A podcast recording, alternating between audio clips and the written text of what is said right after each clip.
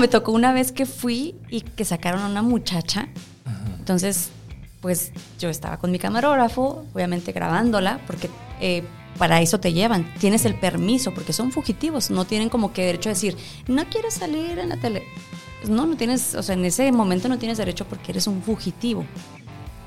Y que me estuvo acosando después. Decían que tenía que aparentar, tenía 24 años y tenía que aparentar que tuviera pues, casi 40 o 35 por la credibilidad que me pedían que esa niña de 24 años que me va a venir que me va a venir a informar a mí. Ajá. Yo un día me levanté como a las 4.40 y yo vivía como a 10 minutos de ahí 15 minutos. Llegué casi empezando el, el show y pues me tuve que sentar en el, en el, en el escritorio de noticias.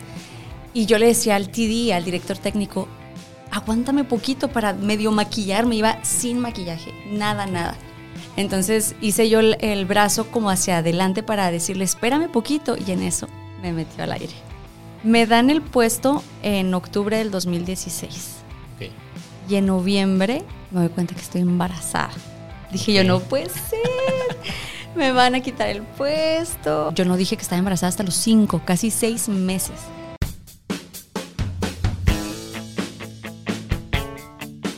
Sean bienvenidos a Comunicólogos, un podcast donde conoceremos qué hay detrás de trabajar en los medios de comunicación a través de las anécdotas e historias y experiencias de invitados que formaron parte o forman parte de esta industria.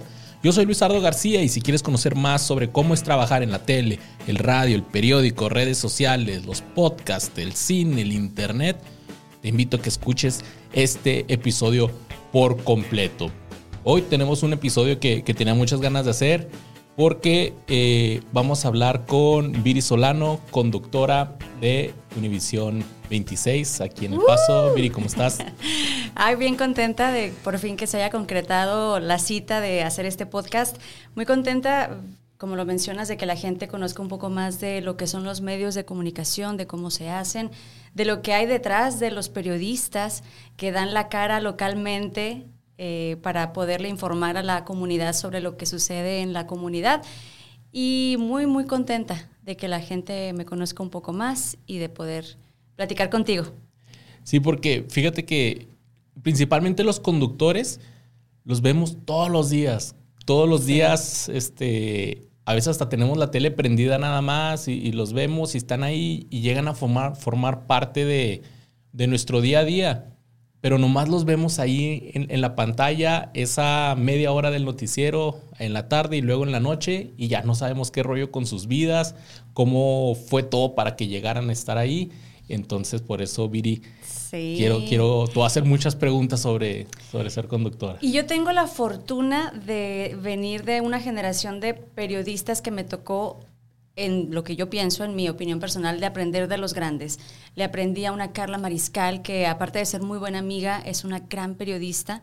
Eh, le he aprendido a, pues, a personalidades que tienen ya muchísimos años aquí, como Aldo Acosta, eh, también Héctor Urrutia, y otra serie de periodistas que no tienen que ser precisamente de Univisión, sino que son de otros canales que mucha gente piensa que hay la rivalidad. Sí existe en la pantalla esa rivalidad, pero detrás de la pantalla, la verdad que hay una amistad bien bonita en la mayoría de nosotros.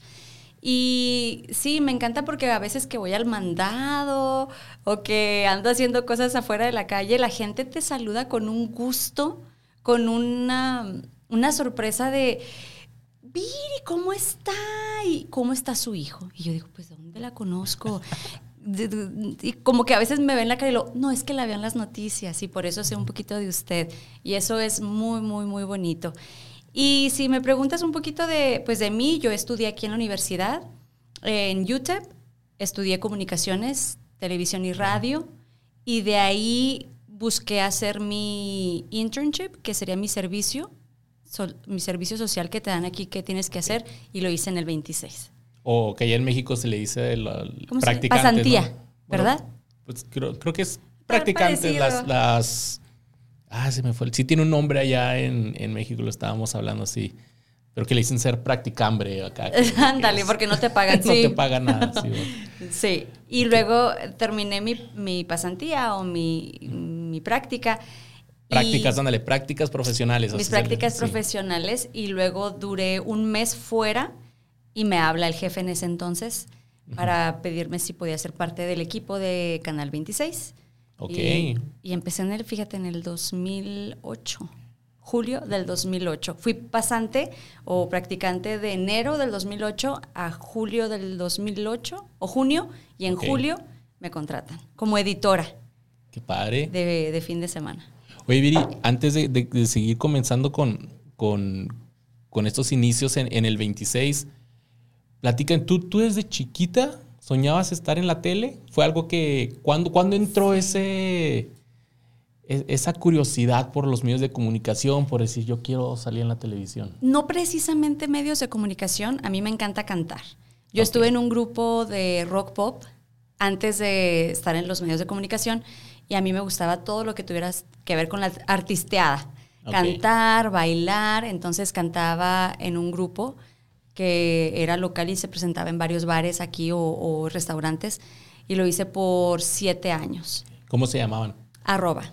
Arroba, ok, ok. Arroba. Estuvimos en varios, varios lugares y me gustaba mucho por ese lado. Ay, cantar. Y fui, incluso fui a un casting una vez de la academia. Ok, ¿cómo estuvo eso? Estuvo padre porque yo tenía 18 años Ajá. y fue un casting que se hizo en la ciudad de Chihuahua. Yo estaba todavía en la preparatoria, en mi último año de prepa. Creo que tenía entre 17. 17 iba a cumplir 18. Y éramos, no te miento, eran como unas 8 mil almas. Hicimos fila desde las 5 de la mañana y me tocó hacer casting hasta las 7 de la tarde. Ok. Afuera y entramos y todo, pues eran muchísimas personas. Me quedé entre los 250 y luego de los 250 es- nos escogieron a 18 Ok. y ya de esos 18 ya no quedé. Ah, ¿te, acu- te acuerdas qué- qué canción cantaste? ¿Qué canción canté? Ay, no me acuerdo en ese casting. No, fíjate que creo que, no sé si Ódiame de Cristian Castro, porque a mí me encantaba esa canción. Ok. Creo que canté esa canción. Pero de 18, de los, no sé, miles que hubo, sí me quedé entre los 18, pero ya en la, como en, en ese inter ya, ya no pasé a lo que era ir a la Ciudad de México. Y en ese momento de tu vida era la cantada. O La sea, tú decías, entro a la academia. Como y tu, artista, tu sí, plan era así sentía, que claro. voy, me peleo con alguien allá dentro de, de- de la escuela. me enamoro me y luego no se famoso. logra. Ay, sí. No, sí, me gustaba mucho lo, de, lo del cantar. Pero mi mamá siempre me dijo, primero estudias y una vez que saques tu carrera, haz de tu vida un papalote si quieres, pero primero me sacas la carrera. Entonces yo fui una familia muy así, de que yo siempre le hice caso a mi mamá y mis hermanos ya se habían venido a estudiar a El Paso, yo soy la más chica de cuatro, Ok. Porque Ento- vivían en Juárez. en Cuauhtémoc, yo soy de Cuauhtémoc, Chihuahua. De Cuauhtémoc, Chi- ah, ok, ok. Sí. Entonces todo esto que me estás hablando era allá. Allá. Ok, ok. Y el casting de ese de la academia fue en la ciudad de Chihuahua, que está a una hora de Cuauhtémoc. Ok, ok. Entonces, pues no me quedó de otra. Dije, no, pues tengo que estudiar una carrera. Y yo pensaba como que, bueno, algo que le dé más o menos al lado de la televisión, de radio. Dije yo, comunicaciones. Sin pensar que me iba a enamorar de lo que es las noticias. Ok, ok. Entonces ya te terminaste y te viniste acá a estudiar a, a Estados Unidos, Sí. al paso. Y mientras estabas estudiando era cuando cantabas en, en los bares. Sí. Sí. sí, ok, cantaba en bares aquí en El Paso, allá en Susaki, no sé si recuerdan un lugar que se llamaba Susaki. Es que está- ustedes están muy jovencitos, ya estoy más grandecita. en el este había un, un como lugar de, de sushi, ya no existe, pero se llamaba Susaki. Ahí empecé. Ok, ok. Y en varios, en la, en la Catrina, no sé si se acuerdan de un lugar muy Sí, sí, sí. famosillo, la Catrina, también cantábamos ahí. Y luego eh, Cananas, también en la, en, la, en la mesa cuando estaba Cananas, ahorita están unas flautas. Pero sí, pues fueron... Y yo cantaba jueves, viernes y sábado. ¿Y cuántos aventaban? ¿Como dos sets de una hora? O... Tres sets. Tres Tres sets. sets, de 45 minutos. ¿Y cómo son Sí. los ensayos cuando, cuando tienes... me está entrando- ensayábamos. No, nomás No. sé que tú saca, vamos a tocar esta Es que, rola. ¿sabes qué? Lo padre de ese grupo es que todos eran profesionistas. Yo estaba estudiando mi carrera, había un doctor, había una persona que trabajaba como tipo, no sé si era ingeniero o administración. Entonces cada quien tenía su trabajo, pero nos gustaba la música. Entonces decíamos un día, ¿qué rola vamos a sacar o qué canción vamos a sacar? Y esta, bueno, cada quien practíquela en su casa. Y en el bar o en el antro la poníamos así en conjunto y medio salía y decíamos, bueno, para la siguiente vez sale mejor y sale mejor. La verdad que casi no practicábamos. Ok. ¿Y cómo es esa vida de, estar cantando en bares? Me imagino que sales muy tarde. Bueno, al menos ya nomás es fin de semana. Sí, y es, es poco pesada, para mujeres sobre todo porque pues es un ambiente más donde la gente se pone eh, tomada y te manda que muchas bebidas. Yo estoy consciente que está en ti si tomas o no tomas. Pero en ese entonces, pues tenía yo 23, 24 años, decía yo, ay, sí, uno y dos. Entonces sí como que ya hubo un punto que dije, no, ya se me hace un poco pesado el ambiente, muy cansado. Y luego yo ya estaba combinando un poco, ya me habían contratado en el 26 entonces, a pesar de que mis jefes siempre supieron que yo cantaba y me dieron permiso de combinar ambos trabajos, sí llegó un momento que, que ya. Eh, cuando ya decidí que ya no, no se hiciera nada es porque yo era conductora de fin de semana. Entonces salía a las diez y media. Y era un lío porque tenían que ellos que empezar un set y luego yo llegaba después. Ok, todavía te aventaste así. Sí, un tiempecito. Pero no, fue una experiencia muy, muy, muy bonita. Eh, no me arrepiento, me encanta cantar, me sigue gustando mucho cantar, pero sí me inclino ahorita muchísimo más por lo que es el periodismo. ¿Y esa inclinación al periodismo cuándo surgió? ¿Durante la carrera o hasta que empezaste a hacer tus prácticas en el canal? Cuando empecé a hacer las prácticas. Sí, todo lo que es producción, pues ustedes me entienden que se empieza la adrenalina de que tienes todo listo.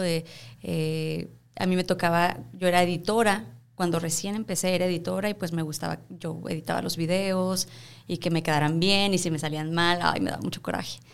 Pero sí, ahí me empezó el, el amor por como que todo tiene que estar muy, muy bien planeado para un noticiero porque son 30 minutos y todo tiene que salir lo más perfecto posible. Que nunca es perfecto, perfecto, pero sí, empezó a gustar eso. Es muy difícil entrar como practicante a, un noticiero, porque a lo mejor es todos los de tu carrera quieren entrar como practicantes y, tengo entendido que es como pues como si pidieras un trabajo, ¿no? Tienes que aplicar y a ver si te escogen o, cómo, cómo te tocó a ti. Sí, era por medio de la universidad y era como una clase.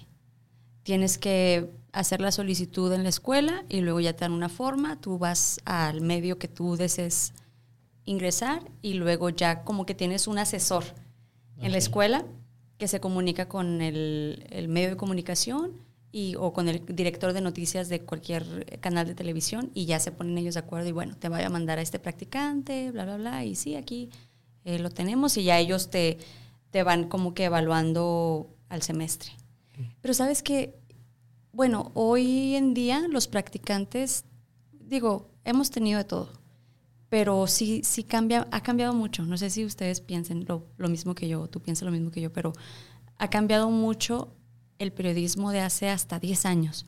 Porque antes nosotros, si te decían, te puedes quedar doble turno, lo hacías con un gusto. Yo sé que eh, a lo mejor no es bueno y, no sé, lo que tú quieras, pero cuando amas el trabajo y quieres que el trabajo salga bien, pues dices tú, claro, sí, me quedo. Y ahorita como que hay muchas em, exigencias. Okay. Como que ya no puedes pedir nada, no, oye, te puedes quedar poquito, no, me tengo que ir y no ves, yo por ejemplo era de que, ¿en qué ayudo? ¿Qué hago? Díganme, ¿qué, qué, ¿en qué puedo ayudar? Y siento que ahorita ya se ha perdido un poquito eso que ya como que te, escogen horarios, te escogen todo, todo. Ya no puedes eh, tú como que poner ese de que, oye, puedes quedarte un poquito extra o puedes hacer este extra. Sí. Ya es lo que es y ya. Siento yo que ha cambiado un poquito. Oye, ¿y te acuerdas cuando, cuando entraste practicante, qué fue lo, lo, que más te impactó, deslumbró de, de, estar adentro de una estación? Algo que hayas visto que dijiste, wow, o sea, si se hace un noticiero, no sé. Mm, de cuando entré, pues sí, yo entré de practicante en el show de la mañana y todo lo que hacían cinco chícharos, o sea, cinco personas, era impresionante porque era un show de una hora. no era la media hora que estamos acostumbrados a las noticias, y había entrevistas, había invitados especiales, pero como de eh, que del zoológico, que cantantes y así. Como más light, ¿no? Más light, ajá. Entonces, cuando entré de practicante ahí al a Despierta el Paso, era en ese entonces, sí, en cuanto entré y luego, ve por los invitados y prepara esto y eh, acomódales el micrófono, eh, eso, todo eso. Y los en vivos que hacían, muchas veces en vivos en el zoológico todo eso de que decía yo, ¿cómo transmiten? Pues no, eh, que, o, sea, como que no sabía bien cómo se hacían las cosas. ¿Recuerdas haber cometido algún error así que, y la regué aquí? Uy, he cometido muchos errores, pero ya cuando estaba ya trabajando en Despierta el Paso, eh, era muy temprano el show, era a las 5 de la mañana. O sea, ¿a las 5 entrabas o a las 5 empezaba, el aire? Empezaba al aire. Entonces yo entraba a las 3 y media. Pero conforme fueron pasando los meses y los años, que estuve tres años ahí, ya la, el último año, yo un día me levanté como a las 4.40 y yo vivía como a 10 minutos de ahí, 15 minutos. Llegué casi empezando el, el show y pues me tuve que sentar en el, en el, en el escritorio de noticias y yo le decía al TD, al director técnico, aguántame poquito para medio maquillarme, iba sin maquillaje, nada, nada. Entonces hice yo el, brazo como hacia adelante para decirle, espérame poquito, y en eso me metió al aire. O sea, me, metió al aire y yo, buenos días, bienvenidos a Despierta el Paso. Y conforme iba cada comercial, haz de cuenta que me iba el, el, la base, y luego otro comercial y el rímel, y otro comercial y el rubor. Ya el último ya terminé bien maquilladita, pero empecé sin gota de maquillaje. Pero no comentaste nada al aire así de que ah, aquí andamos. No. fíjate que ahora ya soy mucho más relajada. Ya si algo así pasa, si digo, ay, disculpe usted porque llegué tarde o algo así. Pero en ese entonces, como acababa de empezar, como que no me sentía con la confianza de, no sé, de, decirlo, me daba vergüenza y tenía miedo que me fueran a regañar. También eh, porque creo que antes las noticias sí eran un poquito más cuadradas, ¿no? Era así más que tienes que estar serio y ahora ya se presta más para un poquito más relax con mucho, Mucho más relajado. Sí, yo a mí me tocó como que un poco más estricto, incluso de cabello. Me ves con mi cabello largo. Hace 15 años, qué esperanzas que yo pudiera traer el cabello largo. ¿No los dejaban traer el cabello No nos dejaban tener el cabello largo. De hecho, hoy en día hay algunos medios de comunicación aquí que todavía tienen esas pautas de cierta ropa, cierto corte de cabello, no largo, no o sea, como que no baje del hombro. Ya en el 26 ha cambiado un poquito eso, pero cuando yo entré, sí era como que el casco de las mujeres de las noticias. Me acuerdo mucho porque decían que tenía que aparentar, tenía 24 años y tenía que aparentar que tuviera pues, casi 40 o 35 por la credibilidad que me pedían. Que, Ay, esa niña de 24 años que me va a venir. Que me van a ir a informar a mí. Ajá. Y ya ahorita ya no, ya es muy diferente. Y ahora trato de verme 24. ya no puedo. Pero ya por más que intento verme 24, ya no se puede. Oye, Viri, vamos a regresarnos poquito. Decías eh, seis meses de practicante y luego en julio ya te habla el director de noticias. Sí. Se había acabado ya tu, pues el semestre, digamos, de practicante cuando se acabó, tú dijiste así como que, bueno, bye, pero pues aquí estoy por si algo se ofrece. Tú ya sabías que querías estar ahí.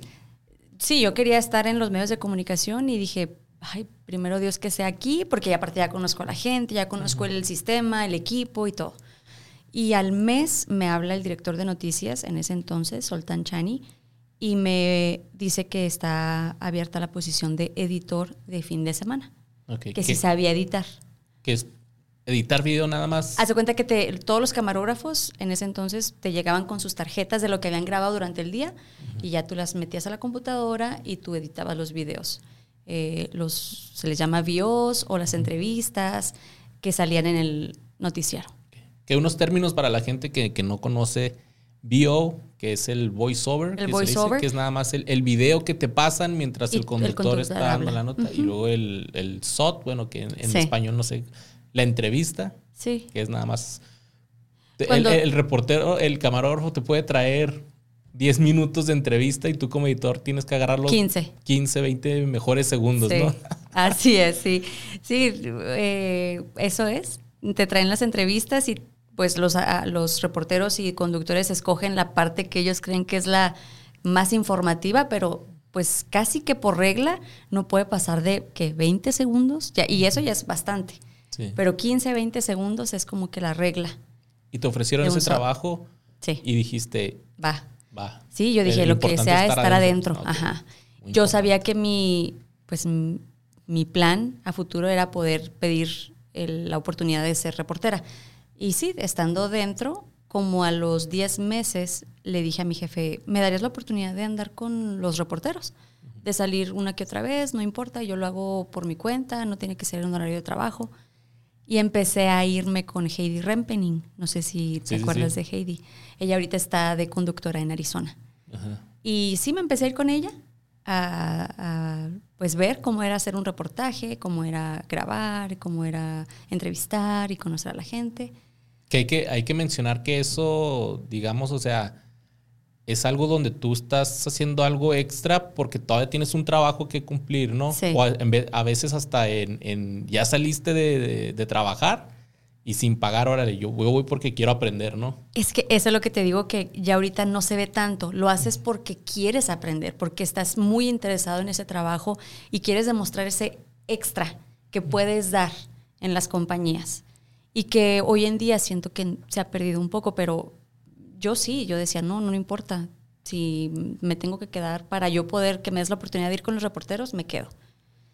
Esto, no sé si tú te acuerdas, pero yo me fui una vez contigo cuando, cuando yo quería ser reportero. Sí, Ya este, en el, episodio piloto de este podcast le- les platiqué sobre, sobre mi historia y de cómo yo entré a, Telemun, a, a Univisión, pero entré en la radio, haciendo Ajá. los remotos de la radio, Sí, sí. pero por lo mismo, porque yo quería estar adentro y fui con el director de noticias y le dije, ¿sabes qué? Este, yo estoy acá haciendo los remotos en, en radio, pero yo quiero ser reportero y una vez me dio la oportunidad, ¿sabes qué?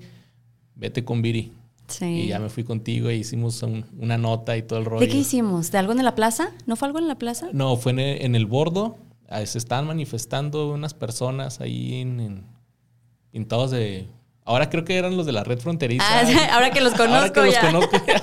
Sí, Pero- sí, creo que sí. O sea, me acuerdo que una vez te fuiste conmigo, pero no recuerdo bien la, la nota. Sí. Y esa vez fue así de que, pues sin pago, o sea, terminé de trabajar en el radio y fue así de que ya estoy listo, ya me voy para acá, y, pero no me estaban pagando nada, pero precisamente por eso, porque yo quería, quería trabajar y sí, este, me acuerdo mucho de eso de ahí. Aprendí muchas cosas ahí Sí. esa vez. Híjole, se me hace que puro compromiso que me estás diciendo. Ay, no te creas, no. No, sí, sí, sí. Eh, la verdad que sí, eso es muy bueno. El que se animen los jóvenes a decir, lo hago porque quiero, porque quiero aprender. Los jefes eh, lo notan, sí lo notan, sí ven esas ganas. Ok. Y, y- y esa disponibilidad sobre todo de, de moldearte en ciertas cosas porque pues cada trabajo es diferente. Como se desempeña la gente en Univision a lo mejor no es la misma manera que se desempeña en Telemundo, pero uno tiene que ser un poco moldeable a decir, bueno, este es un sistema, voy a cambiar de trabajo, es otro sistema y tengo que aprender otro sistema también. Que sepan, y como la tecnología, que pues tenemos todavía periodistas de muchos años, pero han tenido que aprender a usar electrónicos, eh, las redes sociales, que ellos jamás en la vida me imagino que imaginaron que tenían que usar. Y han tenido que ponerse al día porque así es, tienes que ponerte al día siempre. Sí. Y ahí estuviste, pues, practicando con, con, con la reportera, te ibas con los Sí, reporteros. fue muy poquito tiempo porque en eso hubo ciertas cosas en el show de la mañana donde yo ya había sido practicante anteriormente y la conductora renunció. Entonces necesitaban urgentemente a una conductora Renunció así de, De- la noche a la mañana. de un día para otro, o sea, dio como dos, tres días, entonces reporteros y conductores empezaron a conducir el show de la mañana, se estaban turnando un día y un día. Entonces empezó mi jefe a hacer casting así, rapidísimo. Y yo fui una de las que le dije, pues sí, yo no tengo nada de experiencia, pero conozco todo el movimiento del 26. Y le hice un demo. Entonces en eso, eh, Brenda Reyes, que pues también la conoces ya, hoy, es mi jefa de noticias, pero somos amigas desde entonces. Ella también aplicó para hacer de clima, porque ella estaba haciendo clima en Ciudad Juárez. Entonces, ahí el dilema era, nunca hemos tenido a dos mujeres haciendo el show de la mañana juntas. Y casi siempre cuando hay mujeres, pues hay problemas que de egos, nunca sabes. Entonces, eh, el dilema era, ponemos a Viri y a Brenda juntas. Y se le preguntó a todas, a, a Ariadna en ese entonces, a Carla y a varias personas ahí de- del 26 que estaban ya con muchos años trabajando. Y nos dieron ese voto de confianza. Y te puedo decir que desde entonces hasta la fecha, Brenda y yo somos de las mejores amigas. Aparte que pues hemos eh, como hecho salto paso a pasito en el 26. Yo me fui por el lado de, de- ser, eh, perio- o sea, el periodismo de ser ah, enfrente de cámara y ella se fue por más el lado administrativo, que llegó a ser ya nuestra jefa de noticias, que fui de las primeras en que la apoyó en ser, tú tienes que ser la jefa de noticias. Pero hemos sabido como que dividir muy bien eso, gracias a Dios. Al principio yo sí decía, ay, bueno, a lo mejor gano una muy buena jefa, pero pierdo una muy buena amiga. Pero no, fíjate, las dos hemos sabido dividir al 100 eso. Y me da mis regañadas y pues yo lo tomo como a mi jefa. Y al salir de ahí, oye, fíjate que mi hijo este, ay, sí. Entonces ha sido muy, muy buena mi estadía ahí en el 26, la verdad. Qué padre, qué padre. Y si ustedes quieren saber más sobre Brenda Reyes, la vamos a tener la próxima semana. El próximo episodio va a ser con ella. Así que ahí ya listo un Yay, poquito de, de un preámbulo, de ¿verdad? lo que va a ser el próximo episodio. Oye, Viri, eh, ya nos decías, bueno, trabajar como conductora en la mañana es entrar a las 3 de la mañana. ¿cuatro? Tres y media. Tres y media. Por lo tanto, te tienes que levantar a las 2, 2 Pues y dos media. y media. Ya si te quieres bañar. Ah, era de no, no, siempre me bañaba, ¿eh? Oye, No, en sí. invierno, oye, que Sí, era horrible. con- Era horrible. Hubo varias veces que me que cayeron nevadas y que me quedaba varada y tenían que ir camarógrafos o del equipo por mí a donde me hubiera quedado. Porque pues era la madrugada y casi siempre hielo negro. eh, Y la estación eh, Univisión está en, pues, en partecita de montaña, hay Sí. mucha, entonces ahí se pone muy peligroso. Sí, como llegar. que hay, hay esas em, bajadas. Bajaditas, subiditas, sí, sí, sí. Pero no, yo lo disfruté mucho, pero sí, ya el último año dije yo, ya no puedo más. Porque aparte también no era nada más yo, estaba arrastrando a mi mamá conmigo porque mi mamá se levantó cada mañana conmigo. Oh, sí. Como si yo estuviera en la escuela, se cuenta, mi hija que te vaya bien y todo. Y yo estaba soltera en ese entonces, entonces Vivías con tu mamá todavía. vivía todavía con mi mamá Y luego ahí este, el show era de 5 de la mañana a, a siete. a 7 y luego Eran dos horas. termina y ya te vas a tu casa. o- No, teníamos que grabar cortes, avances informativos, salir a- en caso de que saliera una nota de última hora o algo así, o grabar algunas cápsulas como de restaurantes o de agencias, así. patrocinadores. Y a las 11, 10 y media, 11 era mi hora de salida. Ok. Y llegas pues mediodía, llegas a tu casa, pero con unas Muerta. ganas de dormir, ¿no? Yo Sí. creo. Sí. Muerta, pero yo te- trataba de estar lo más despierta posible. Y es que aparte mi ventaja en ese entonces es que tenía 24 años. Entonces No, a esa pues, edad aguantas. tienes la energía. No, muchas veces me iba a la fiesta y de la fiesta, órale, ¿En a trabajar en vivo. Nomás tenía mi tra- traje ahí colgado en el carro. Oye, y cuando no había fiesta, ¿a qué hora más o menos te ibas a dormir? a las nueve. A las 9. No podía a las siete, porque todo el, el mundo todo está despierto a las siete, ocho de la noche. Sí, a las nueve todavía, pero bueno. No sé tú, pero yo soy una persona que, a lo mejor sí por tu trabajo, pero yo soy una persona que me cuesta mucho dormir temprano. Sí, no. No, ya. oh, ahora menos. Ahora- menos por mi horario de trabajo actual. Pero en ese entonces, no, yo no, no podía dormir. Entonces sí me aventaba. Mis noches eran de cuatro, cinco horas diarias. El dormir nada más. Pero estabas, eras como conductora, digamos que empezaste ya a tener un, un, este... Poquitas más ya- tablas. Más tablas, te empezaban a reconocer ya en la calle. Te Sí. ¿Llegaste a sentir una zona de confort? ¿Llegaste a sentir de que aquí estoy a gusto? ¿O tú querías no. más? Sí, yo quería más. Yo soñaba estar como Ariadna López, que era con el, el, pues el puesto principal de mujer, como conductora principal de, de los noticieros de 5 y 10 de la tarde, de 5 de la tarde y 10 de la noche. Ok. Ese era mi sueño. Pero yo decía, no, de acá que se vayan. O sea, Carla, porque eran, ellas eran a las 5 Ariadna y a las 10 Carla. Entonces yo decía, "Mm, no, están bien jovencitas, no se van a ir nunca. Y Que hay que explicar un poquito eso, ¿no? De que la posición de conductora, digamos, o de conductor es como que el, la posición más alta en un noticiero. Sí, y no que seas más, ¿eh? No que seas más que, otros, pero pues eres, es como la cara, la cara del, noticiero. O sea, lo que aspira un reportero, digamos, o sea, es, como que el tope, digamos, eh, la posición a la que, pues a la que, a la que quieres llegar y es muy difícil que el que está ahí la deje, se vaya. a, eso quería llegar. O sea, es muy difícil que, esa posición se eh, esté vacante tan fácilmente, porque o que tristemente despidan a esa persona, o que se retire, pero pues muchos hacen carrera larga ahí. Sí, ya cuando estás en ese punto, pues ya hacen carrera larga. Fíjate que en mi vida yo he conocido a pocas personas, y porque es por lo que no quiero generalizar que esa es tu meta, ser conductor principal. A Rosy Sugasti, ella, su vida o su pasión es ser reportera de investigación.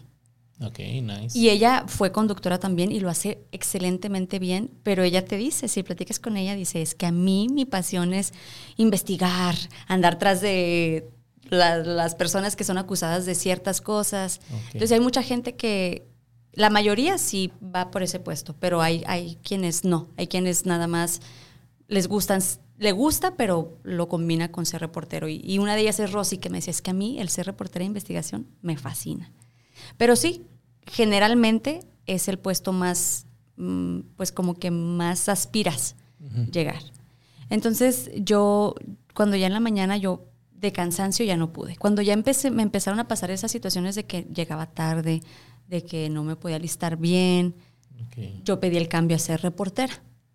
O sea, era conductora de la mañana, pero le dije a mi jefe, sabes que ya no puedo con el horario, no sé si tengas un puesto de reportera de tarde. En la, tarde. En la tarde.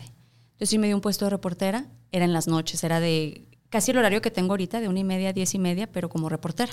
Ok, ok. De lunes a viernes. ¿Cómo fue ese cambio para ti?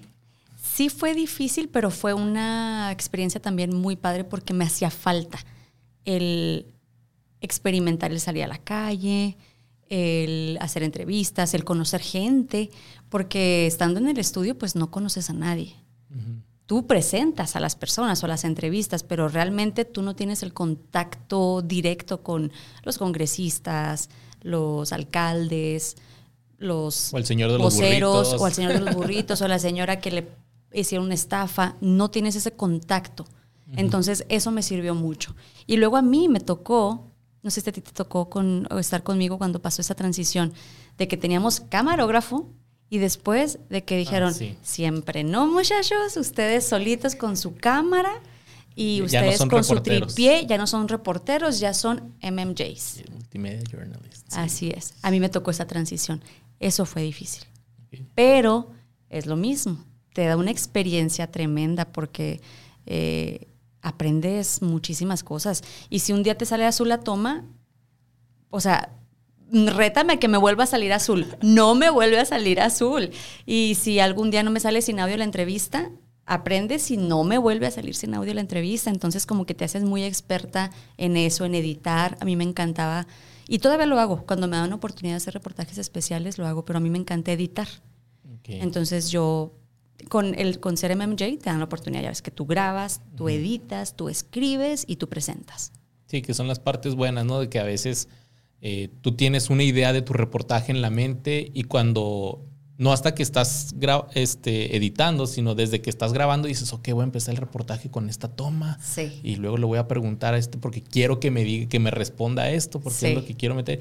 Y cuando traes un camarógrafo, pues a lo mejor es poco difícil explicarle tu idea Tienes que estar al pendiente al 100 de qué es lo que está grabando y, y, a veces tú le puedes decir, ¿me puedes grabar esto? Y a lo mejor no le puede parecer, porque te metes en su trabajo. Sí, sí, el ser MMJ sí es una ventaja muy padre, porque aprendes de hacer todo, todo. Oye, ahorita mencionabas de, de la toma azul. Vamos a explicarle a la gente que, no conoce a lo mejor de esto, ¿por qué sale una toma así como azulada? Por ejemplo, cuando haces transición de estar adentro de un lugar hacia afuera, eh, el sol te juega horrible.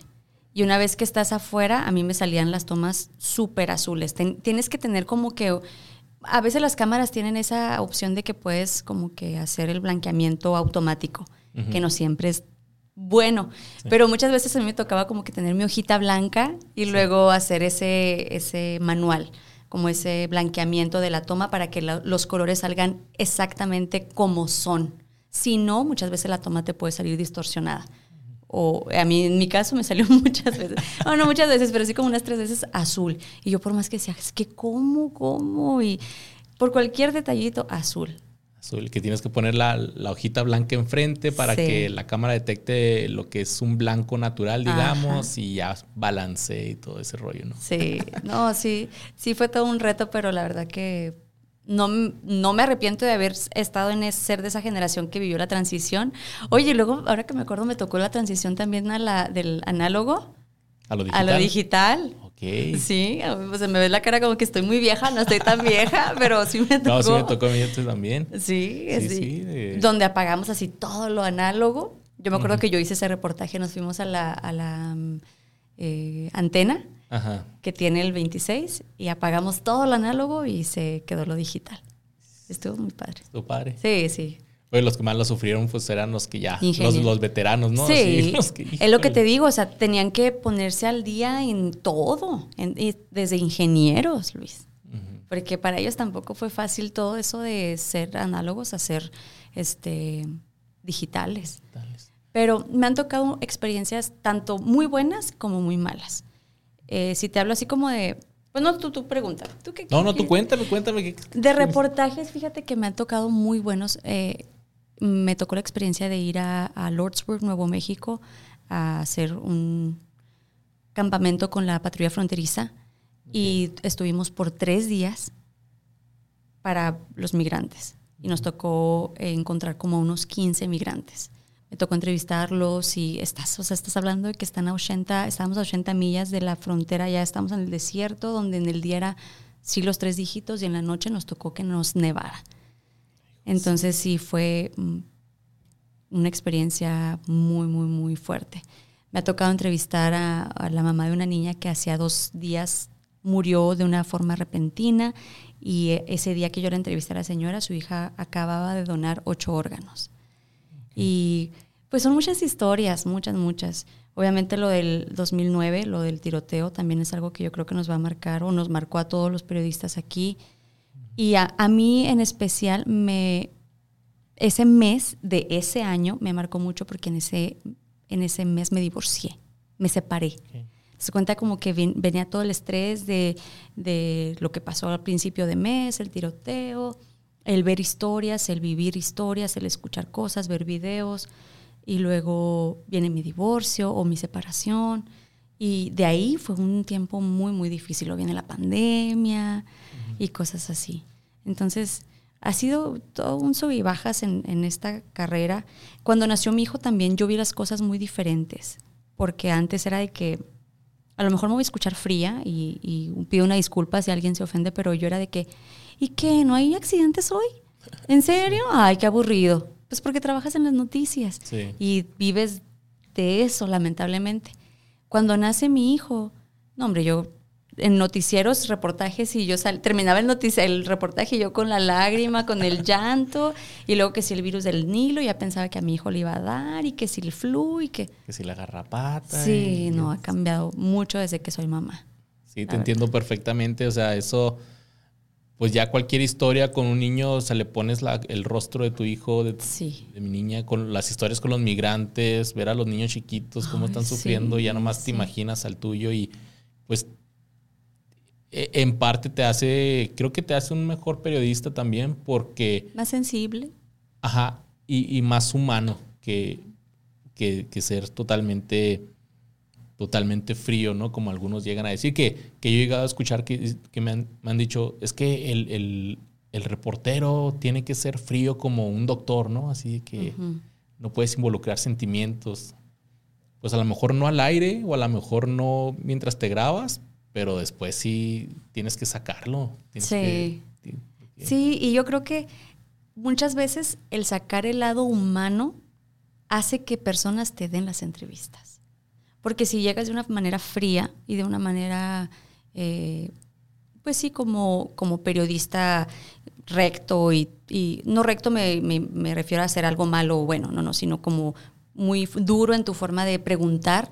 Hasta prepotentes a veces. La gente no te va a contestar. La gente no, muchas, muchas gente, muchas personas no van a, a querer darte entrevista.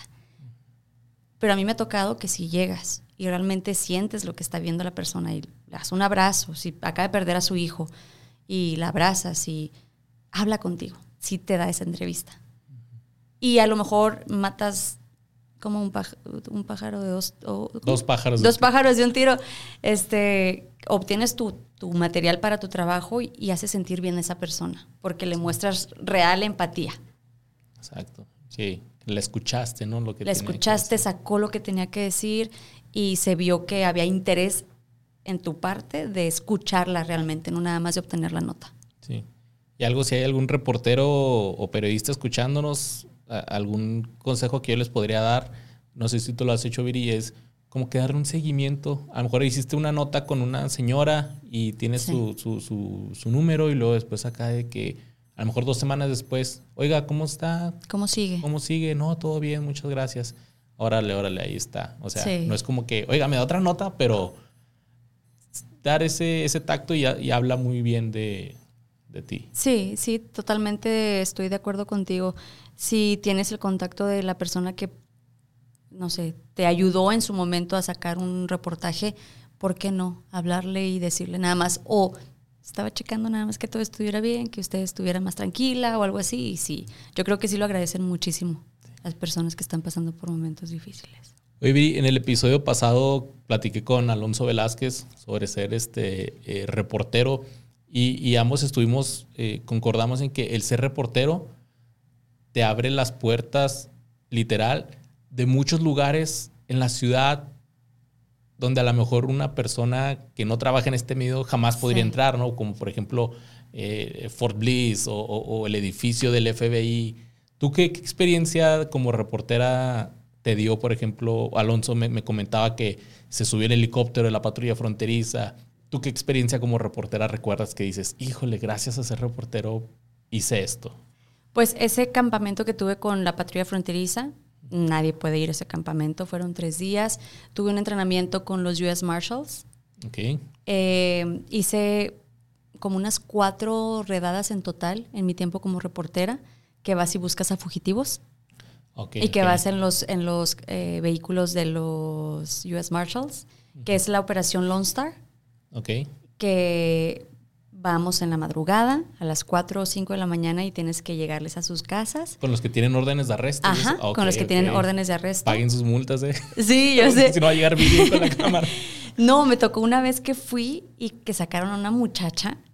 Entonces, pues yo estaba con mi camarógrafo, obviamente grabándola, porque eh, para eso te llevan. Tienes el permiso, porque son fugitivos. No tienen como que derecho a decir, no quieres salir en la tele pues, no, no tienes, o sea, en ese momento no tienes derecho porque eres un fugitivo.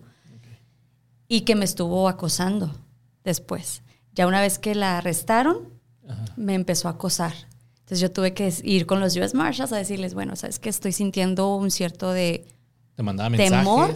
Me mandaba mensajes, me decía que me iba a esperar afuera del canal, me decía que iba a investigar mi, dirección, que me iba a dar una paliza, cosas así era una persona, y era una mujer que habían arrestado. Ok, ok. Y, yo tuve que, pues, sí, decirle a, los agentes, oigan, pues están estos mensajes, yo tomé eh, captura de pantalla y todo, para mandárselos y decirles, esto está pasando, es esta persona, por si algo me pasa, ya saben quién fue. Sí. Oye, ¿te tocó también la, la Academia de Bomberos? de, reporteros? Fíjate que esa nunca me tocó. ¿Esa no? No, sé que a varios de mis compañeros les ha tocado. ¿A ti te tocó? Sí, sí, sí. me acuerdo. no, me ha tocado, me tocó lo de los US Marshals por varias veces, varias veces, en varias ocasiones. Me tocó la policía, de que al último te ponen el taser, en la pistola eléctrica. ¿A ti? O sea, te, dan sí, para que... es tu opción si lo haces o no lo haces. ¿Y tú lo hiciste? Sí. Sí, ¿qué se siente? Sí, ay, no, terrible, terrible, te, pues te, pierdes el control, te pierdes el control de todo. Y es como que con la intención de que sepas. De que sepas, ajá. No te dan una descarga tan fuerte. Ok. Pero sí, o sea, ese es el, como que la cerecita del pastel.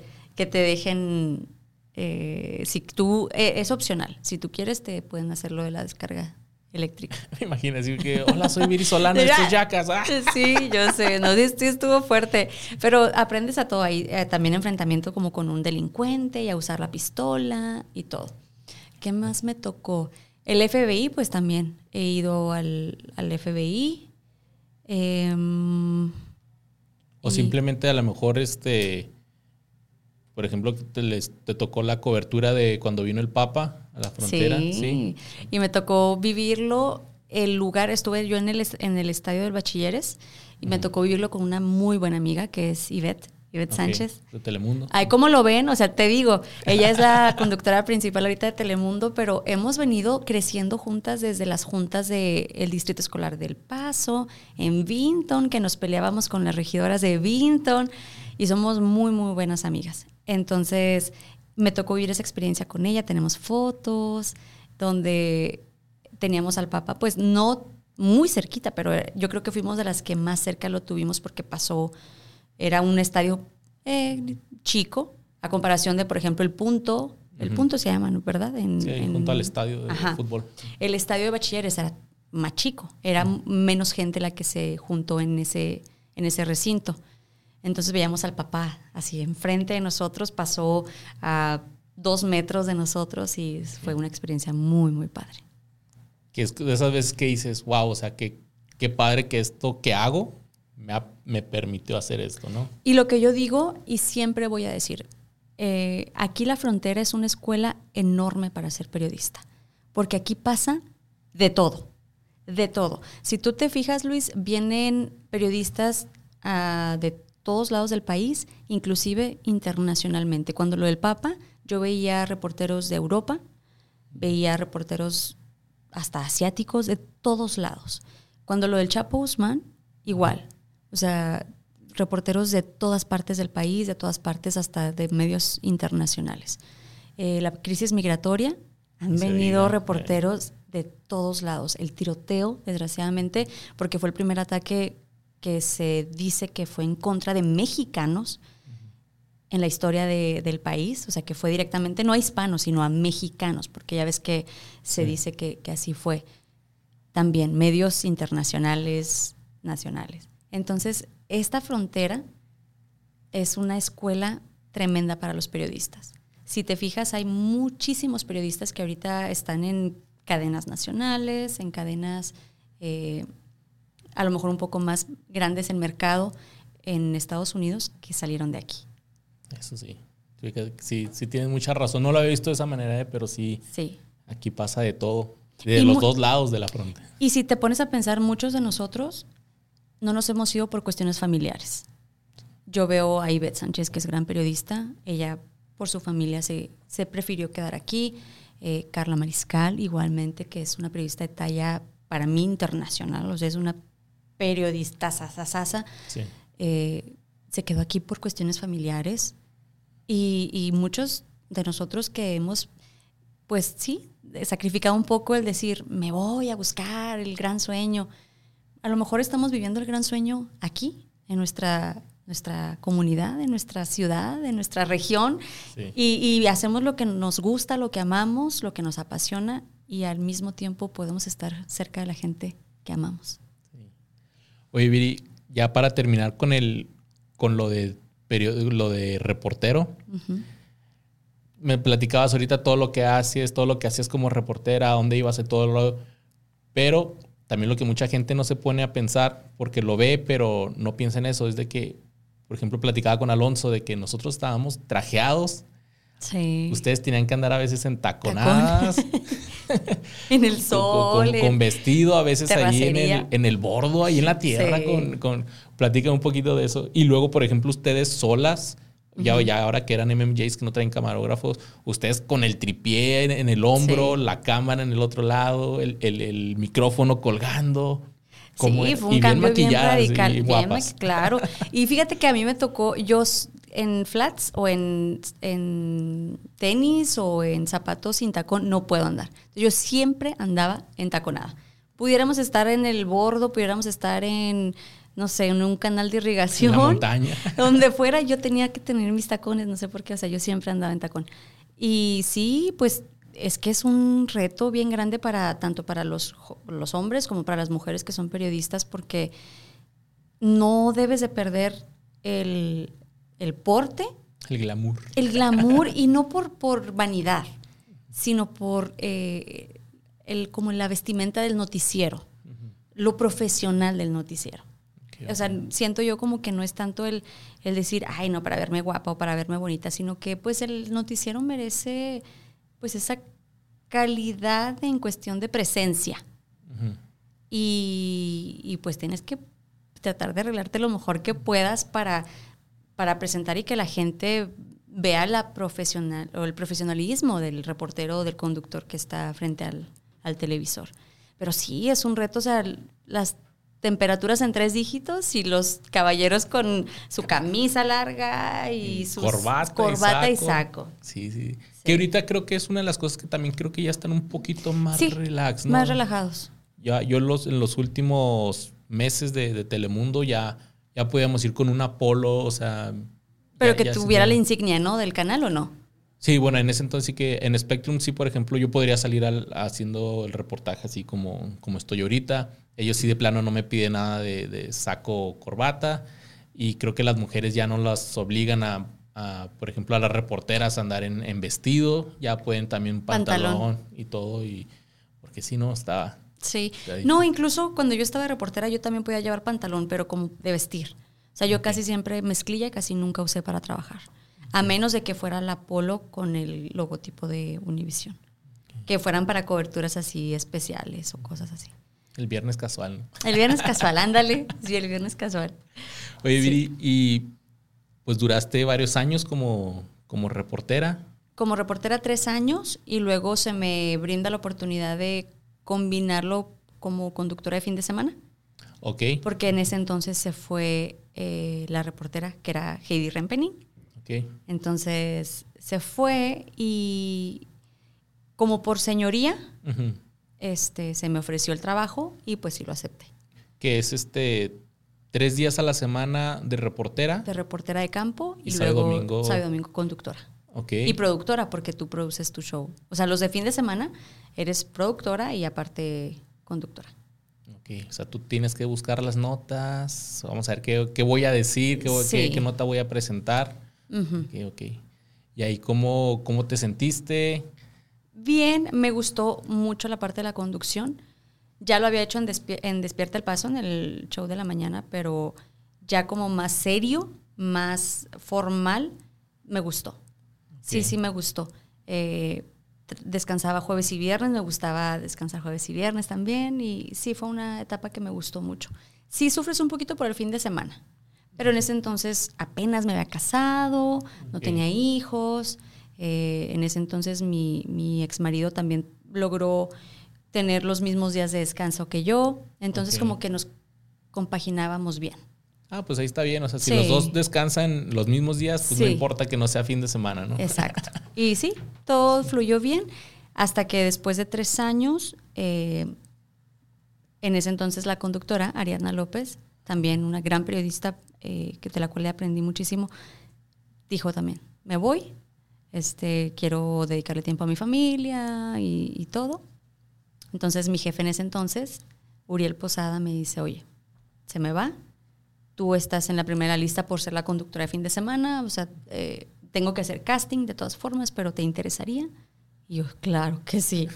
sí, claro, y no lo podía creer. este, y sí, fue un lapso de dos, tres meses de que, bueno, creo que él hizo casting, vio personas y, todo. Y ya, eso fue en el 2016. Estamos en 2023, ya tengo siete años ahí. Wow. Siete, siete años. ¿Cómo es ser conductora? ¿Cómo, cómo... De tiempo completo, ay, pues sí me gusta mucho. ¿Sabes qué? Em, bueno, déjame te digo mi, mi este, experiencia que tuve.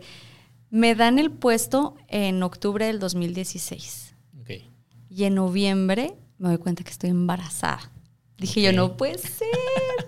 me van a quitar el puesto porque pues dije, me voy a ir en poco tiempo, por tres meses. Va a decir mi jefe, no, pues ¿para qué te lo digo? Ideas que se hace uno, ¿verdad? En la cabeza. Este, yo no dije que estaba embarazada hasta los cinco, casi seis meses. Ya cuando se te nota, cuando ya cuando, ya cuando no podía esconder mi embarazo. Y ya tenía yo como unos cuatro o cinco meses como conductora, de lunes a viernes. Ya cuando le dije a mi jefe, estás loca, ¿cómo crees que yo te iba a decir algo? Al contrario, qué felicidad y bla, bla, bla, bla.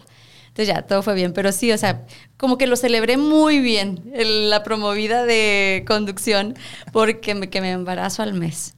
Pero ha sido muy padre, la experiencia ha sido muy bonita porque mm, es literalmente conducir y conducir y conducir. No sé si lo, cuando lo, platiques con Brenda, son seis noticieros diarios. Ok.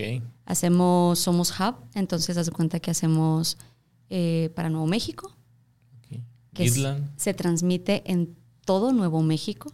Okay. Tenemos el equipo allá, hay, dos reporteros y se encargan de, pues de hacer las notas, las historias allá. Yo pensé que era nada más Albuquerque, o sea, todo Nuevo México. Todo Nuevo México, Santa Fe, Albuquerque y todo, todas las áreas circunvecinas. si vas a Ruidoso, nos vemos. Eh, pero es Univisión 14. Ok, ok este, y se graba aquí. Pero, o sea, o sea, es, es no, ¿cómo te, ¿cómo te explico eso? Noticias frescas, o sea, porque lo grabamos todos los días.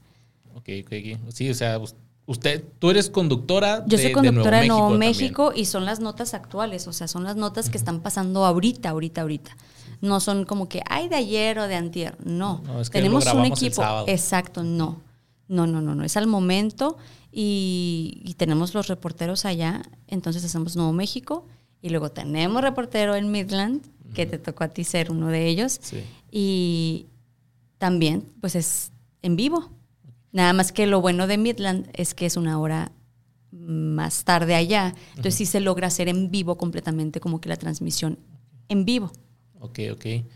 Y ¿Cómo es tu día a día como, como conductora? ¿Llegas una y media más o menos? Sí.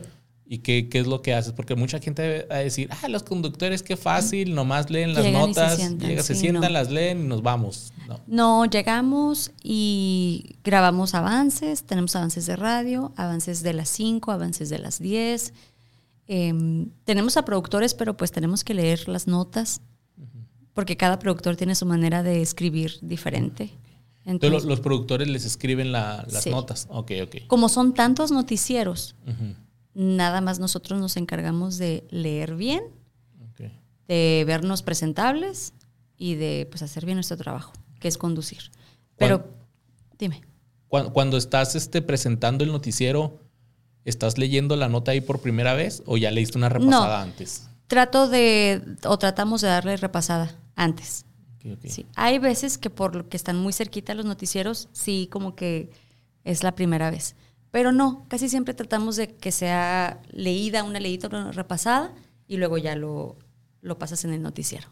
Okay. Pero son seis noticieros diarios. Pero es muy padre. O sea, el equipo, ahorita el equipo de Univisión 26 o Univisión El Paso, que se conforman también los, los otros dos mercados, que es Nuevo México y Oeste de Texas, está bien unido.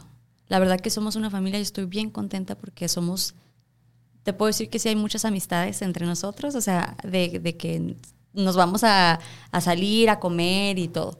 Hay amistad y hay un muy buen compañerismo.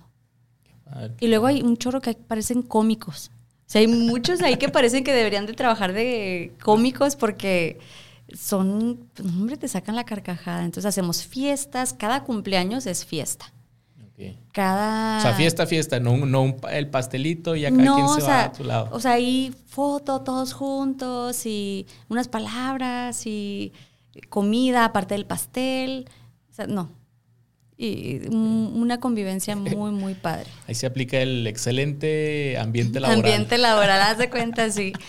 Y luego, pues todos, o sea, Aldo Acosta es un caballero, yo que trabajo así de muy cercano con, cercana con él, con Héctor, con César. Nos llevamos muy, muy bien. Como se ve en pantalla, es.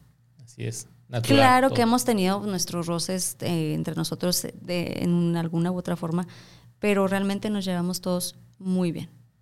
Qué padre. Sí. No, no todos los newsrooms creo que pueden decir lo mismo. Sí, yo creo que, no, de verdad que yo creo que no. y hay muchos que han estado en otros canales, es que somos muy fiesteros. O sea, somos muy. Y, y como que muy. Nos preocupamos por lo, lo que esté viviendo la, la persona también en, en, su vida personal. Y, y, ahorita tenemos una jefa, eh, que no porque sea, sea mi jefa, pero la conozco como amiga aparte, que te dice, le digo, o sea, si tú le dices, ¿sabes qué? Mi niño está enfermo. ¿Qué haces aquí? Vete a tu casa. Primero es la familia. Y si, oye, es que mi mamá, vete con tu mamá. O sea, aquí la familia es primero. Y tu salud mental. El trabajo de una u otra forma sale entre todos, pero la familia es primero. Y no en cualquier trabajo pasa eso. O sea, eh, muchas veces tienes que cumplir con tus eh, pues, tareas laborales. Que está bien, yo no digo que esté mal, pero también como empleado te hace sentir muy bien y a gusto estar en una empresa donde tu jefa te diga, ¿sabes qué? Vete, tienes una consulta con el doctor, vete, o sea, no, no, no te quiero aquí. O sea, vete a hacer lo que tengas que hacer. Y tu niño es primero, tu niña es primero. Y te puedo asegurar que muchos del canal, porque tú sabes que los medios de comunicación no son tan bien pagados como la gente lo pensara. o sea, no, son. Esa es una realidad. no, es una, una profesión muy bonita, pero no tan bien pagada que sí tiene que ser de, amor, ¿no? sí, sí, que te apasiona. este, o, tienes que tener un trabajito extra acá como para que... balancear. sí, balancear. Pero yo creo que mucha gente de ahí no se va o no nos vamos por las facilidades que hay. Que tiene ahí la jefa eh, con nosotros, con su equipo. Nos pregunta todo, nos toma en cuenta en todo. Eh, nos hace participar en todo. Tenemos campañas preciosas que han salido de la cabeza de ahí, de noticias, no, no tanto de gerencia, sino no, es, no que sea algo de que venga de, ay, de nacional, de que lo tenemos que hacer, como hay muchas campañas que hay así. Acá hemos sacado campañas que salen de los reporteros, tenemos el de Tres Días de Esperanza, que ya lleva dos o tres años, que se unió al de la comunidad indígena, que hacía Luis Escalera por muchos años, y ya se unió al Tres Días de Esperanza, que hacemos trabajo para, recaudamos dinero y comida para los traumaras y para niños de bajos ingresos, y juguetes y de todo. Pero todo eso sale del propio equipo, no viene de, de arriba, de gerencia o de... Sí, no viene de allá, viene de nosotros. Y eso está muy padre, porque todos aportamos un poquito. Sí, más en esta carrera, o sea, es muy difícil poder lograr eso, porque es una carrera donde hay muchos egos. Sí. Y no, no solamente los que salen a cuadro, o sea, también de los que los directivos o incluso de los mismos productores. Sí. Entonces, poder tener ese balance, pues felicidades, ¿no? Qué, qué sí, la verdad que sí. Y nosotros, eh, te digo, claro que hay problemas y hay a veces eh, puntos diferentes de, de, vista. Pero, por ejemplo, acá, no sé si últimamente te has fijado, pero eh, a veces que si no estoy yo, conduce, no sé, Adilene, o conduce eh, Dalinda, o conduce, o sea, se les da la oportunidad de conducir. No es como que, no, si no está Viri, pues no puede nadie más conducir. o que yo se lo avienta solo. O que yo haya dado la orden. A veces si conduce solo es porque pues Adilene está haciendo una asignación o, o está de productora porque es nuestra productora del paso. Pero cuando se puede, ellas le entran al quite y las dejan en ser conductoras. Eso está bien padre. Sí. o sea, Tú fuiste también así, que te dieron también la oportunidad de conducir, a lo mejor en ausencia de alguien, pero está muy padre que te den la oportunidad. Sí, porque antes, eso no pasaba antes, y antes, o sea, para que un reportero se saliera en el escritorio conduciendo, no, no, olvídate, o sea, tenía que ser el conductor, si no, no. Sí. Si no, no. Pero qué chido este, que, que ustedes hagan eso que, y que se le empiece a dar más oportunidad porque pues de esa manera pues practicas y, creo que pues la vas a regar. Yo la primera vez que conduje la, la regué porque... La risa que te da. Sí, porque... Bien sincera, así como que la regué. Sí, sí la regué porque era algo también lo que te quería, quería platicar de eso. O sea, el conductor tiene su prompter, sí. que es el que estás leyendo ahí, vas leyendo lo que estás diciendo, pero a veces esa, pues es algo técnico, o sea, falla. Claro. Y tienes que tener la habilidad para improvisar. Sí. Yo sabes que, que ahorita que me río es porque falló el prompter Y me quedé callado, porque no supe qué decir, o sea, me, me, me Sí, bloqueé sí. totalmente y, y yo creo duré como unos 3, 4 segundos callado. Que para la televisión es Mucho. cuatro segundos. Y que también ahí, bueno, ya, o sea, sí fue mi culpa, mi falta de profesionalismo, de, de, de, No, de experiencia. de experiencia. Pero yo culpaba al, al director, al TD, así de que, eh, pues, pues sácame del aire o pon otra cosa, mete el logo o algo así, ¿no? ¿Y Pero- estabas tú solo o estaba alguien contigo? No, estaba yo solo. Ok. Sí, sí, sí. Sí, por eso me quedé ahí. así que, pues me bloqueo.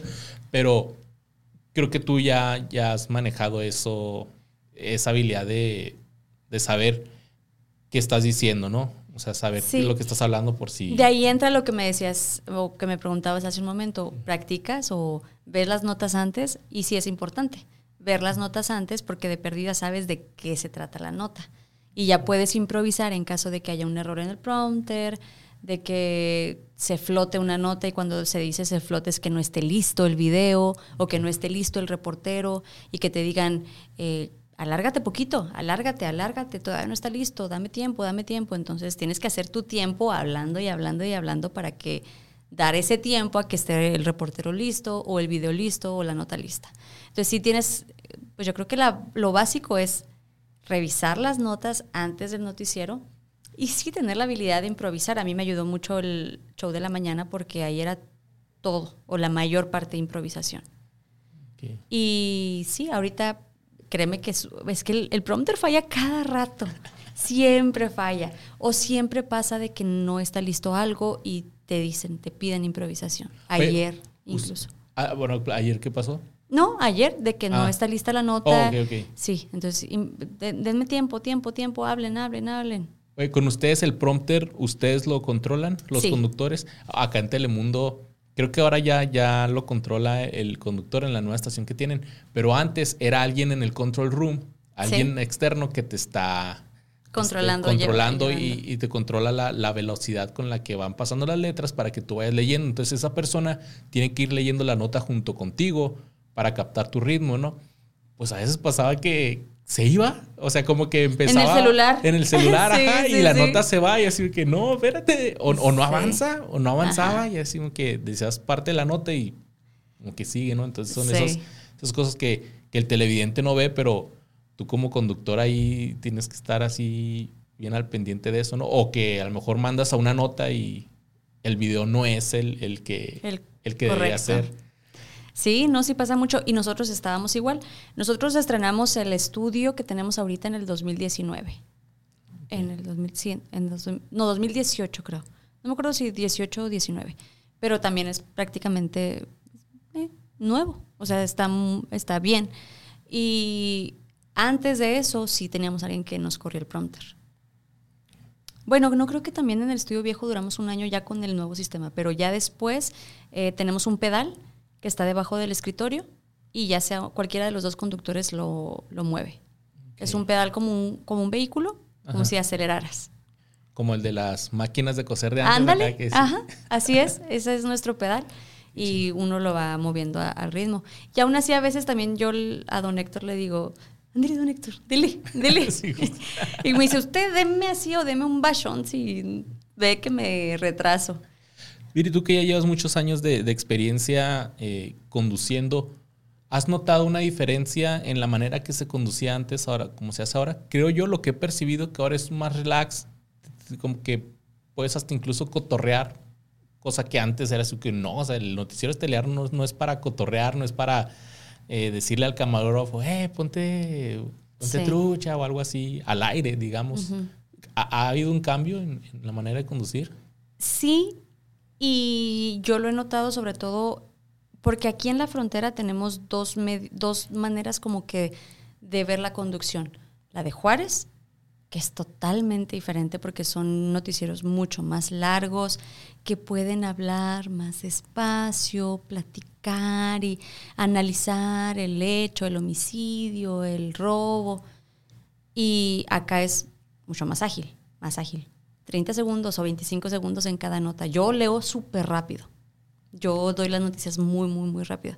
Pero sí, de un tiempo para acá, ¿qué te dijera? De unos 5 años, a lo mejor diría yo, ya tienes más como que esa ventana de fíjate, sí, Héctor, y, o, el decir, ay, qué lamentable que haya pasado esto. Esperemos que las autoridades escuchen y hagan caso o, nos den una versión de lo que pasó. Como que ya tienes más esa ventana de como de, comentar la comentar nota. la nota. Sí. Antes era más de que a lo que vas a y así rápido, rápido, rápido, porque los noticieros aquí son mucho más cortos y no tan, bueno, se supone que no tan amarillistas como en México. Yo no quiero decir que es mal periodismo ni nada, pero en México es un poco más de, eh, sí, el, o sea, como que es más lenta todo, analizas más. Una nota que aquí es de 30 segundos, allá a lo mejor es de 3 minutos de que platican y de que, eh, no sé, cosas en vivo y todo. Acá es muchísimo más rápido. De que el conductor, he visto noticieros en México donde el conductor se pone a, casi casi inventarle la madre a las autoridades, ¿no? Y ustedes, porque borracho y... Sí, sí. Eh, bueno, yo que he visto al periodista, que es muy bueno, Ciro, así comenta mucho las noticias, no sé si lo has visto. Sí, sí. Eh, es un, algo que pasó en, en Jalisco o en Chihuahua o así, y comenta mucho, mucho, mucho. O sea, es diferente, es diferente ese tipo de periodismo. Pero sí, aquí se ha cambiado un poquito, sí, puedes, tienes más la libertad de comentar más la nota, eh, jugar un, hasta, no jugar, sino como que hacerlo más ligero, el noticiero, no tan, tan serio. Oye, Viri, y entras a la una y media, sales a las diez y media que termina el noticiero. Salgo a comer, salgo tengo mi hora de comer después del noticiero a las cinco y media este, ahora que tengo a mi niño en la escuela, pues yo trato de irme a mi casa y luego eh, bañarlo, hacer la tarea con él, jugar un poquito y comer. Y luego ya me regreso a los noticieros de la noche, porque son otros tres. Otra vez Nuevo México, oeste de Texas y El Paso. ¿Y te dan una hora nada más o si puedes tomarte un mm, poquito más? Pues ahora que te digo, ahora que tengo a mi hijo en la escuela, me dan una ventana un poco más amplia para tratar de hacer los quehaceres con mi hijo. Este, es lo que te vuelvo a lo mismo, tengo una jefa que ve mucho eso, o sea, ve mucho las necesidades de los papás, de las mamás, de que somos muchas amas de casa, aparte de ser periodistas, y te dice, dale, o sea, tú cumple con tu trabajo bien, al 100 como debe ser, lo que hagas con tu tiempo no es de mi incumbencia. O sea, tú nada más cumple con tu trabajo bien y si tú tienes que irte un poquito más para estar con tu niño, hazlo. Y hablando de tiempo, ¿cómo manejas el tiempo ahorita fuera del aire? Me comentabas que eh, pues te duermes un poco tarde debido a que sales tarde del trabajo, llegas a tu casa, tu niño ya está dormidito. Sí. sí. Tengo la bendición de contar con la ayuda de mi mamá, que me ayuda en todo, en todo momento, porque eh, soy divorciada. Tengo muy buena relación con el papá de mi hijo, gracias a Dios, pero pues él también trabaja. Entonces, el hecho de que estemos en casas diferentes, pues sí afecta un poquito el hecho de que pues él no tiene el niño, lo tengo yo. Y mi mamá me ayuda y si no fuera por la ayuda de mi mamá, pues yo no sé qué haría, la verdad. Porque sí, ella me lo acuesta, ella me lo... O sea, yo lo dejo ya listo con tarea terminada, bañadito. Eh, ella nada más le da un como un snack para, para cenar. Y ya cuando yo me voy, le queda como media hora nada más para ya acostarlo. Lavarle sus dientes y acostarlo yo cuando yo llego, ya, ya está, ya tiene como tres o cuatro horas de sueño y ya mi mamá se va a su casa y pues ya me quedo yo con él y me duermo yo unas cinco, cuatro o cinco horas y ya me despierto en la mañana para llevarlo a la escuela. Yo lo llevo a la escuela. Okay. Lo llevas y luego regresas a tu casa, te duermes otro ratito, a veces. Trato de, sí, trato de tomarme un, una siesta de una o dos horas de perdida para poder más o menos completar más horas de sueño del, de mi día, a veces es muy difícil, porque ya empiezan que los correos, que los grupos de WhatsApp del trabajo, o pues sí, tu mente ya empieza otra vez a, a funcionar y a, a, andar con la adrenalina del día, entonces a veces es difícil. Pero trato, trato de dormir un poquito. Y luego ya me alisto y tengo mi mañana y todo para, para alistarme y irme al trabajo. Que esto es algo que pues todos los conductores que tienen familia pues se enfrentan a esto, ¿no? Al, al, que en las tardes no ves a tu familia porque es cuando tienes que estar trabajando. Sí. Si quieres pedir este, bueno, si quieren ir al cine o algo, cualquier plan familiar, tiene que esperarse al fin de semana. ¿Cómo? Sí, eso es lo único por lo que yo a veces digo, ay, ya, ya me gustaría cambiar de trabajo, me gustaría tener un trabajo de oficina, de, cinco, de seis, de, ¿no qué es? Nueve a seis. Este, es por lo único, porque yo de verdad que amo mi trabajo. Pero sí, a veces el, el que mi hijo me diga, ya te vas otra vez, mami. O quédate conmigo, vamos a una película ya para acostarme. Eso sí es muy difícil. O que las amigas a veces, porque mi hijo se va un fin de semana con su papá, un fin de semana conmigo. O que las amigas en viernes. Vámonos a empezar el fin de semana. Y yo, ay, no lo puedo empezar hasta las 11 de la noche del viernes. Pero la verdad que hasta la fecha todavía le gana el amor que le tengo a mi trabajo a, ese, a esas cuestiones. Porque yo te puedo decir que yo soy una mamá que le doy toda la atención a mi hijo, eh, tareas. A lo mejor yo me, como me privo de otras cosas, pero yo, o sea, la tarea con el niño en las tardes, esa es mi rutina. No me voy a ninguna otra parte, yo me voy con mi hijo a hacer sus tareas, a bañarlo, a alistarlo, a jugar poquito con él y que él sienta que tiene a su mamá ahí, aunque sea un ratito.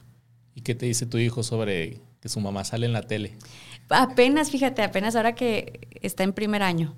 Entonces, el año pasado que estuvo por primera vez en kinder, sí me, los amiguitos, oiga, usted sale en la tele y tu mamá sale en la tele. Y, sí, Emanuel, se llama Emanuel y como que él, sí, sí. Porque él, nació y creció contigo en televisión, ¿no? O sea, desde que nació tú estás en la tele. Sí, de hecho salió pues en la panza ahí de su mamá. no, sí, o sea, está, ha estado conmigo desde, yo soy periodista desde, desde el 2008, él nació en el 2017. Sí, ha, ha crecido con eso. Pero fíjate qué raro, ya no lo ve como algo especial. O sea, como que, ah, mi mamá trabaja en la tele y ya. Él ha salido en la tele porque ha participado en varios promos del Día del Niño y de Navidad y cosas así. Se ve y, mm, como que ya lo ve algo normal, se pudiera decir, yo creo por el trabajo de su mamá. Ok. Oye, Viri, ya, para terminar, eh, se podría decir o podríamos imaginar que tu nuevo reto, tu nueva meta sería a lo mejor un, noticiero nacional, eh, salir, pero ¿cuáles son tus nuevos retos o, qué, te planeas? No, no, no, ya definitivamente irme de aquí, yo creo que tus prioridades cambian.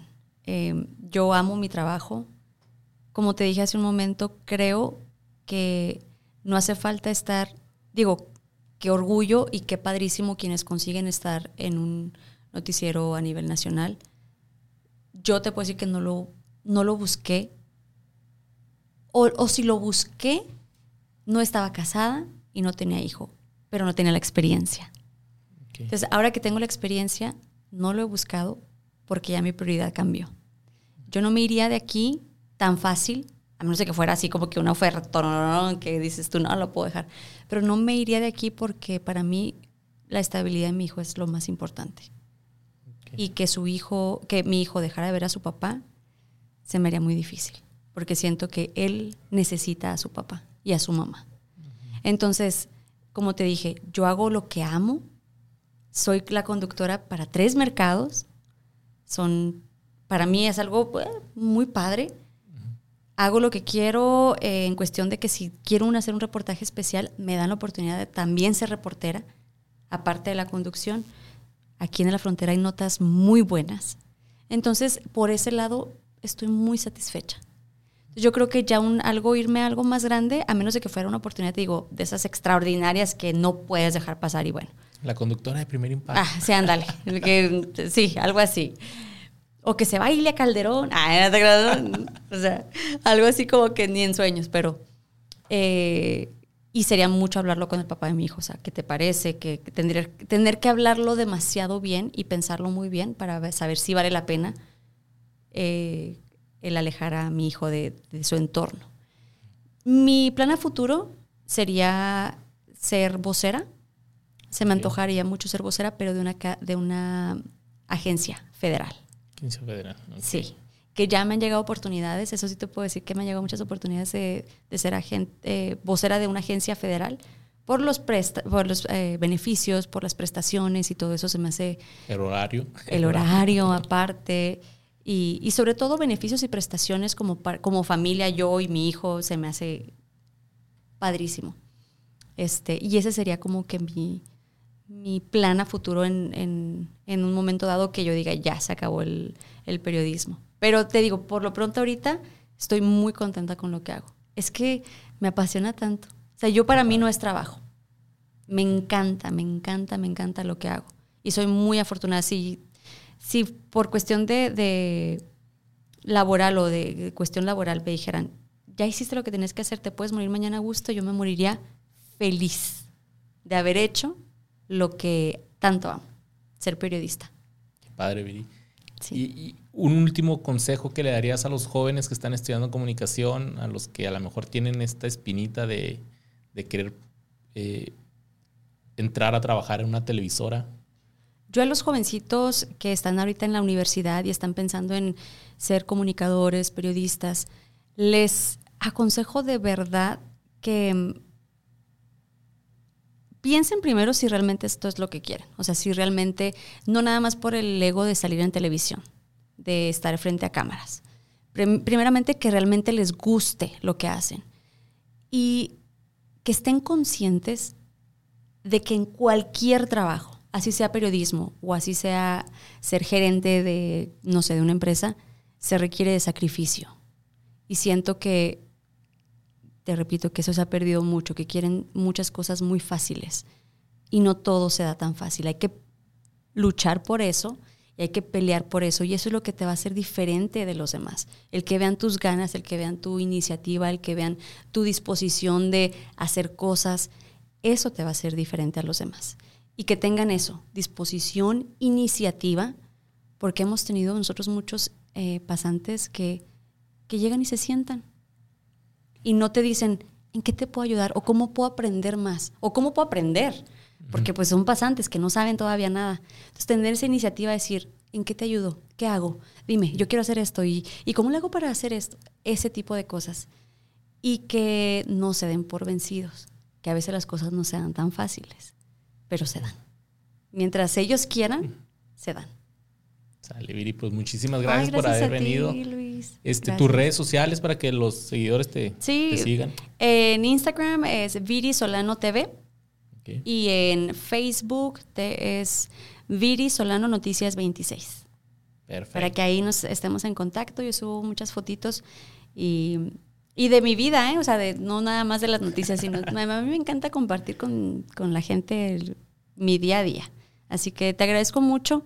Eh, te veo y, yo te conocí cuando empezaste y se ve luego, luego la desenvoltura como periodista, cómo eres, cómo te cómo preguntas, cómo, cómo te, te, desenvuelves en, en, este campo y felicidades. Felicidades y, y qué padre que puedas combinar las noticias con este tipo de, de cosas como el, podcast, porque yo creo que también es algo que traemos todos los periodistas ganas, ¿no? De poder también así como que platicas y te desahogas y es como que esa medicina para, órale, le sigo, ¿verdad? sí.